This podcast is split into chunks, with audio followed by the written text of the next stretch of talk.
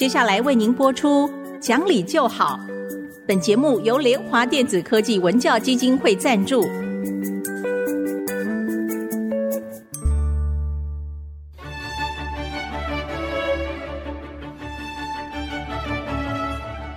在日常生活当中，人们的不理性行为经常是隐藏在看似理性的包装和掩盖之下，很难被察觉。凡事讲理，所有事情就会简单的多。讲理的必要条件就是丰富的尝试。请听红兰教授主持的《讲理就好》。这里是爱惜之音竹客广播电台 FM 九七点五，各位听众朋友您好，您现在所收听的节目是《讲理就好》，我是红兰，我是田丽云，听众朋友好，老师好，田老师好。今天其实老师在来了之后，我觉得您有点闷闷的哈。后来刚才跟老师聊了一下，最近发生太多案件，让我们觉得很遗憾啊。对，尤其这里面很多。造成这些事端的都是年轻朋友。对，有时候在想，年轻朋友怎么会有这么大的火气呢？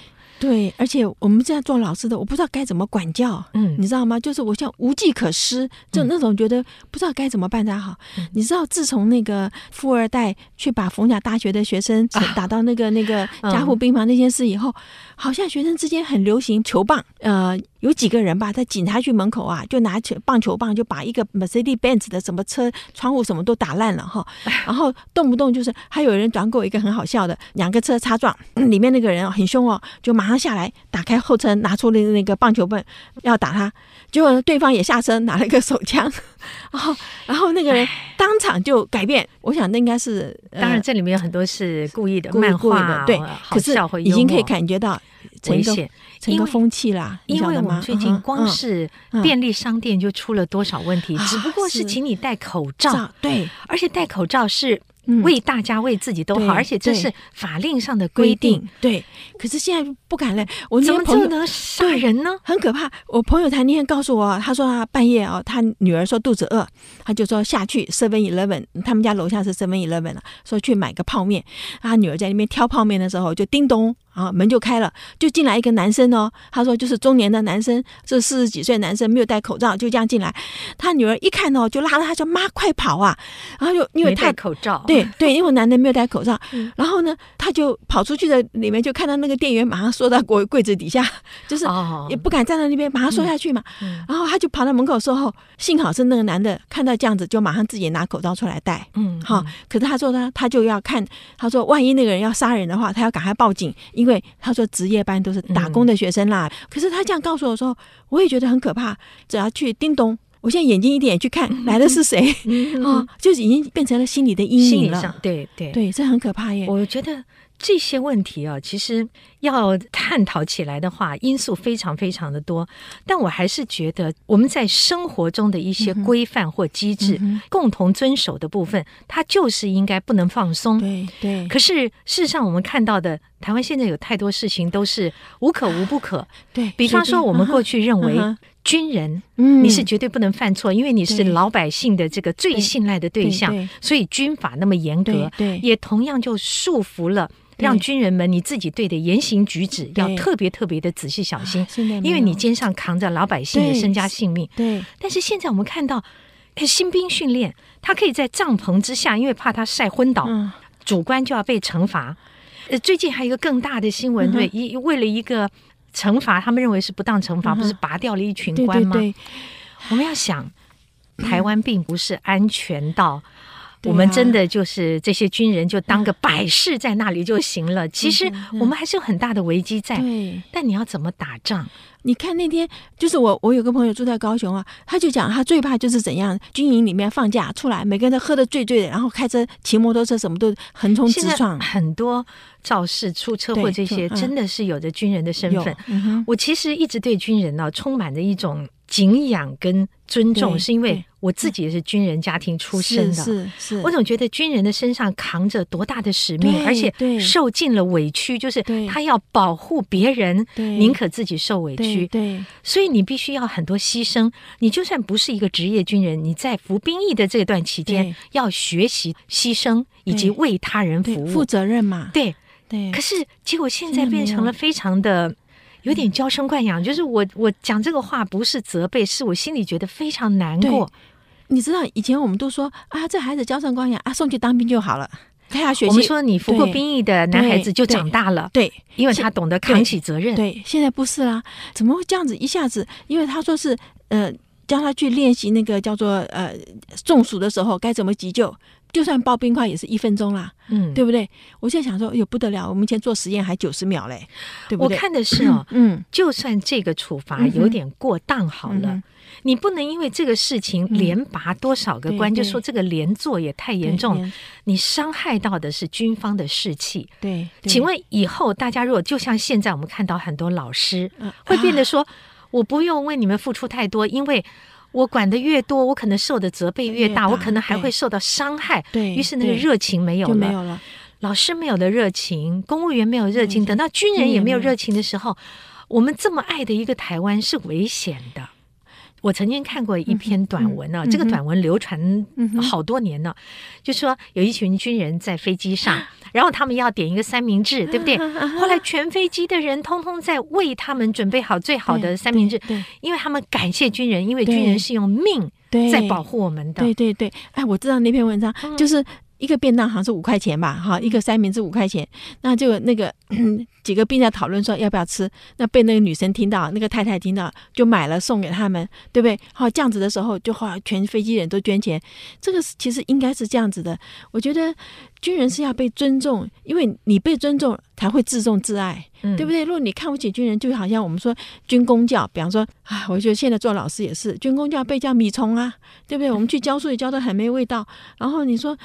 可是我们以前是尊重的，被尊重的。这个不尊重是怎么样来的？我觉得这真的要深深的检讨。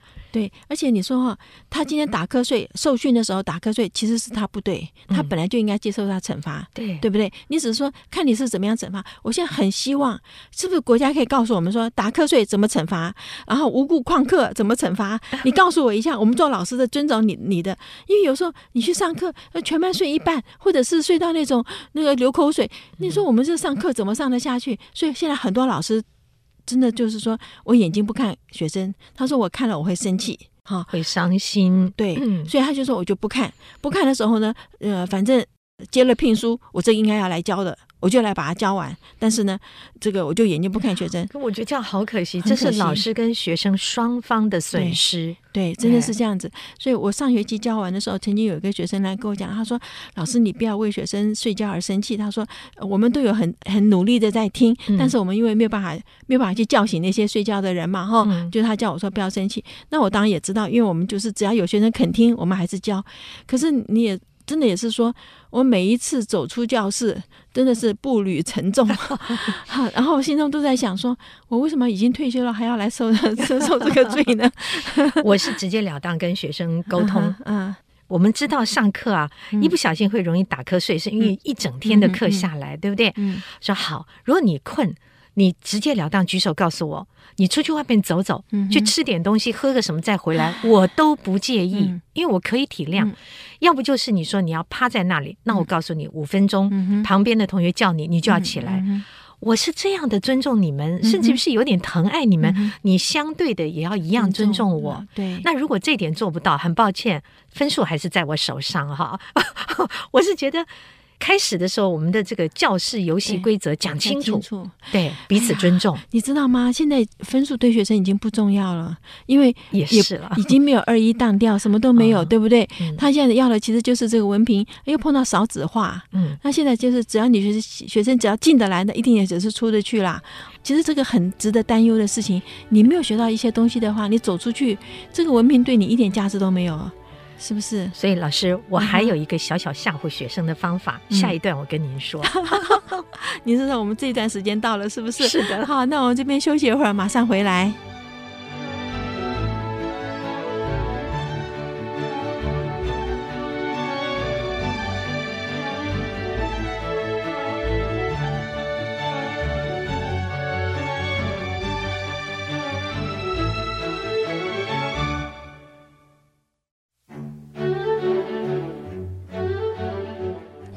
位再回到讲理就好的节目，我是红兰老师。我刚才说我对学生有一些我自己的方法，嗯、其实没有那么厉害了，但是我是这样子哦，在。一开学的时候就跟学生说好，嗯、我们教室的游戏规则是怎么样的、哦是是是我们彼此尊重。如果你不同意，嗯、而我觉得我不能更改的，嗯、我就会说，那你就不要选修这堂课、嗯、啊。当然，因为我这个课不是很有 沉重的理论的哈，我比较好可以跟他们沟通。另外就是我会在每一堂课里都去抓取。不同国家的一些相关的东西，可是这里面也都让他们看见，别人原来做的这么好，别人原来有这些。因为我会跟同学们说，台湾今天实在是没有太大的竞争力，是因为过去这些年过得非常好。嗯，不像我们在年轻的时候，你必须需要找到很多机会。你现在没有。太大的竞争之后，日子过得都挺不错的，是大家又蛮安于小确幸的，嗯所以你会没有竞争力。但你跟他讲没有竞争力，他不会在意。所以我要拿很多不同国家的相关的事情，让你看见别人现在是这样，你走不出去，你怕不怕？那如果真的有学生不在乎不怕，其实我觉得也就不用费太多的心了。这个要他的爸爸妈妈去为他负责了。是这样子的。您刚刚讲哈说。课堂里面，您先可以先跟学生讲好，说我这堂课是怎么样来上哈。嗯，其实父母亲也可以跟孩子是这样子，因为他的习惯是从小要养成。我们常讲一句话哈，如果你没有外在的控制，内在的控制不会产生。是啊，孩子从小一定要教，所以不可以说啊，我孩子就是这样子。我碰到一个妈妈哈，有一件事情我觉得好惊讶，那孩子是五岁啊，我在旧金山碰到是我们华人，他是一个应该是一个旅行团带出来，然后在中国城一个地方吃饭哈。然后呢，因为他们旅行团都是一个大圆桌，那我们个人这是小方桌。大圆桌的时候，他那个孩子就正好在那个开关电灯开关的那个旁边，所以我们一般都是坐着吃饭，他就不是他站在椅子上。啊、嗯，一般我都会觉得说，人家的椅子是有那个椅套的套套子的，嗯、你这鞋子站在上头就是不应该了嘛。嗯，就他他就站在上头的时候，午睡啊、哦，所以他就手就去拨那个电灯开关。所以我们吃一半，哎，电灯就没了，然后过一下电灯又开了，哎，又没了哈。那当然大家就很不高兴。我在吃饭，怎么是这样子？嗯嗯、所以那个马上那个 waiter 就跑来了哈。那个妈妈就讲说，我没有办法呀，他就是要这样子。如果你叫他不要，他就会哭。那这个家长不对，就是家长。嗯，然后听他讲话呢，就是完蛋了，就是我们台湾去的，因为香港的和澳门的口音是不太一样的嘛。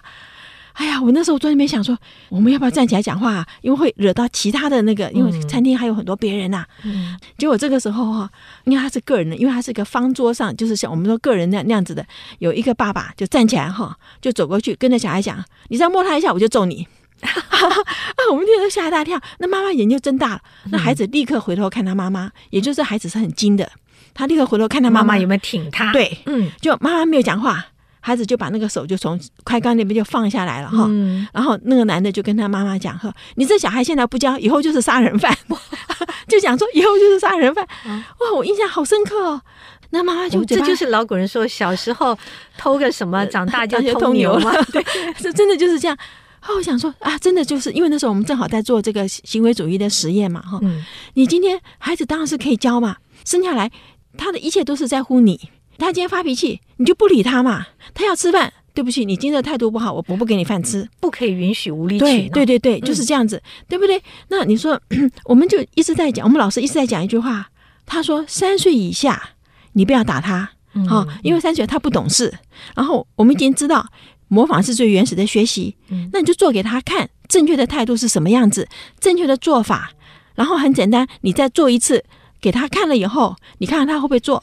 有身教胜过言教嘛，因为很多时候是他想这样做，可是他的能力还没有到，对不对？好，那如果发现说他其实已经会做，可是能力还没到，好，很简单，换一个方式，就是不要做这个，不要用手做。比方说吃饭，我们就看很多的家长，你手不能抓，呃，手不能用汤匙，我就用手抓，反正会等一下洗个手就好啦，对不对？事实上也有人用手吃饭，那印度人不就是了吗？所以总而言之，就是你不要让孩子每天都觉得很挫折，每天都被你骂。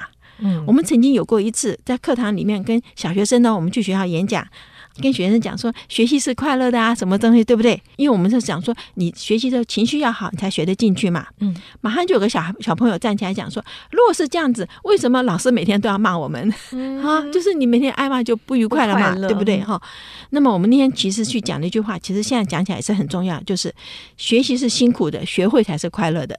啊，就那时候就就因为那时候我记得是好像是教育部还是哪里吧，每天都在讲学习是快乐的，我们要让学生快乐的学习。我们碰到很多的学生说，我就是不快乐，所以我不学习。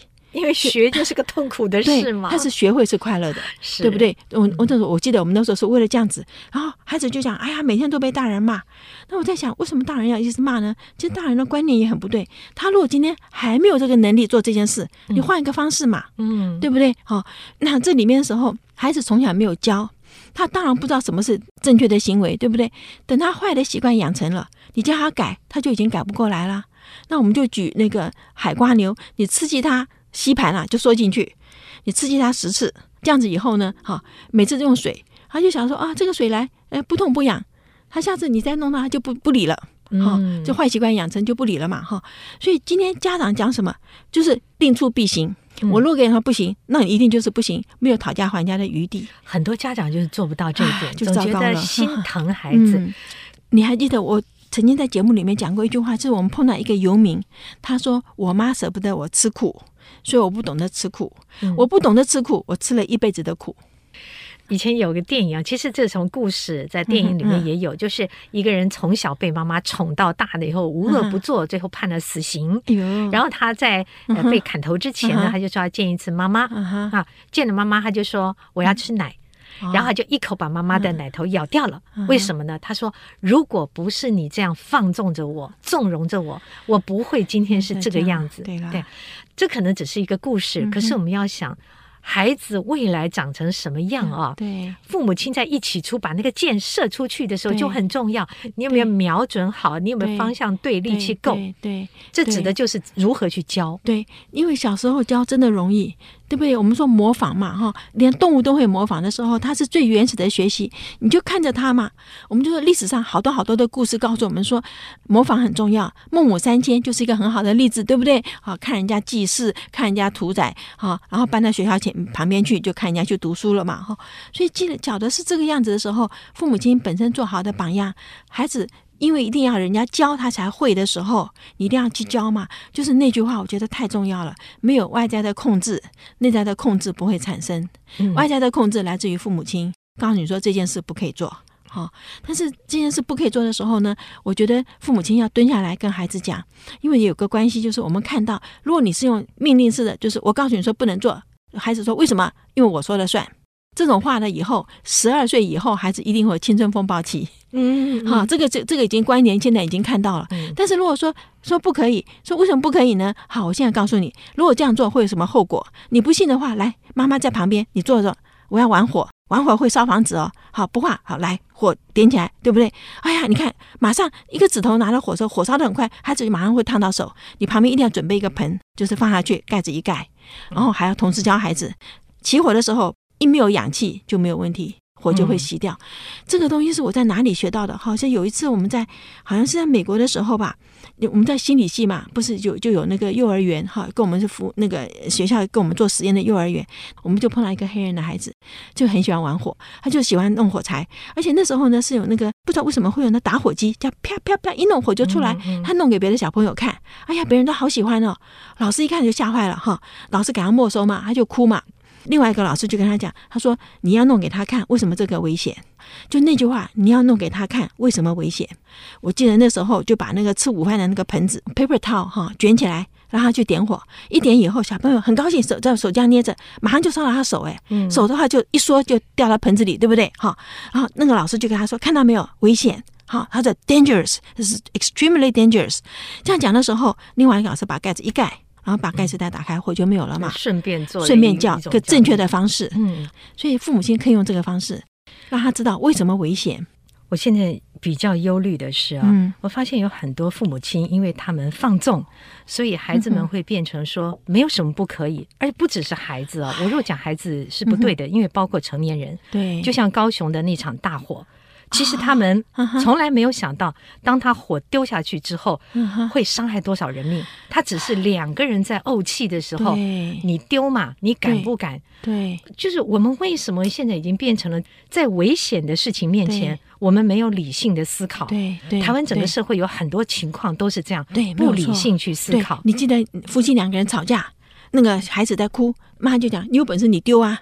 他就把他丢到汤锅里面，后来就烧死了嘛。这个爸爸后来就是入监狱了嘛。是疯狂的，是有有病态的。那难道台湾有这么多人都是有病态的吗？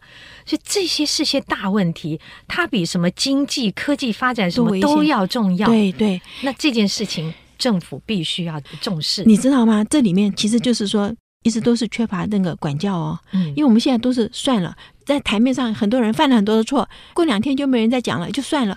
很多就是。就时间过了就没事了，嗯、我觉得这是个很糟糕的事情。可这就是教育啊，因为教育不是只有学习知识，教育是教一个人变成一个人，变成一个有用的且帮助他人的人。好。那我们对我们的教育政策就大大的充满期待了。好，好，OK。父母亲哈，花时间在你的孩子身上，孩子是你一生最大的投资。嗯，你现在花下去的每一分钟，将来都是十倍、百倍的回馈，这是绝对值得的事情。求人不如求己，了，我们自己教自己的孩子。好好，那今天就跟各位谈到这儿哈。如果大家要重听今天的节目，请上 IC 之音的 Podcast。好，我们今天就到这里，我们下期再会，再会。